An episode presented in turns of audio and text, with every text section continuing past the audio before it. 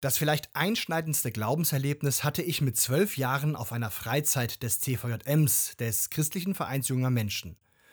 Dort hatte ich meine erste richtige Begegnung mit dem vielleicht wichtigsten Bibelvers in meinem Leben. Er steht im Johannesevangelium, Kapitel 1, Vers 12. Allen aber, die ihn, also Jesus, aufnahmen, gab er Macht, Kinder Gottes zu werden, allen, die an seinen Namen, also ihn, glauben. Bis heute begleitet mich der Vers. Wenn man Jesus in sein Leben lässt, dann verändert er es radikal. Ich habe vieles erlebt, auch Zeiten, in denen ich richtig verzweifelt war, Zeiten, in denen mein Glaube schwach war.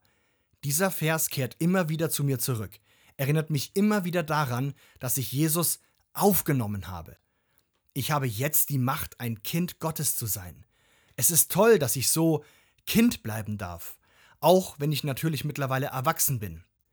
Immer wenn ich mich gestresst und ängstlich fühle, erinnere ich mich an Johannes 1, Vers 12. Und dann weiß ich, dass ich einen Vater im Himmel habe, der für mich sorgt und mich schützt. Das ist mächtig.